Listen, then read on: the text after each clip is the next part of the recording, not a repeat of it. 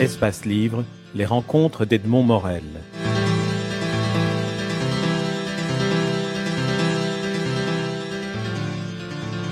Je me dirige lentement vers ma chambre, comme si mes jambes avaient besoin de réfléchir.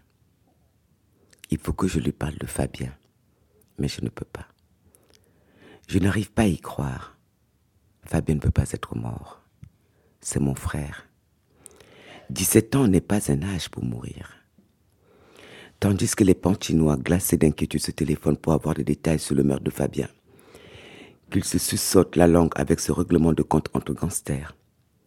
Je pleure mon frère si jeune, si vite mort sans laisser une trace, même pas celle d'un enfant en qui j'aurais pu reconnaître ses traits. Mon frère est mort. Je ne suis que chagrin.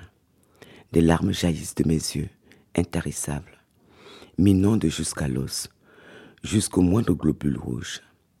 Des jours et des nuits, je pleure, bois mes larmes, me mouche.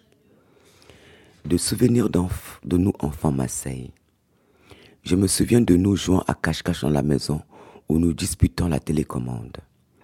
Nous encore nous éclaboussant dans la salle de bain ou courant dans le jardin en riant.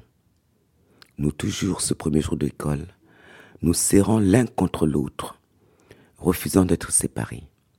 Je pleure le Fabien turbulent, agité, violent, mais également mon protecteur que j'ai connu, que j'ai aimé. Je pleure l'homme qui n'est pas devenu, celui que je ne connaîtrai jamais. Je pleure, je n'ai plus de frère.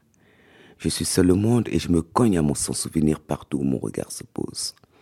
Je vois ses locks, ses grands yeux qui semblent disséquer les choses et ses doigts aux ongles très roses. J'ai envie de sortir, de courir, afin que le vent disperse son souvenir mais je ne peux pas.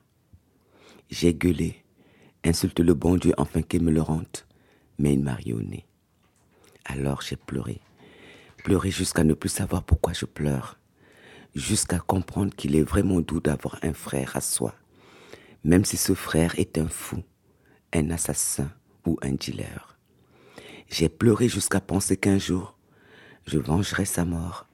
J'ignore dans quelles circonstances ma vengeance s'exprimera mais je tuerai ceux qui ont lâchement assassiné mon Fabien. Je découperai leurs tripes et leur donnerai à manger aux chiens, pour qu'ils comprennent qu'on ne tue pas pour une simple histoire d'argent ou de drogue. Je piétinerai leurs cadavres pour qu'ils désapprennent la violence. Je brûlerai le reste de leur corps jusqu'à ce qu'ils se transforment en cendres d'amour.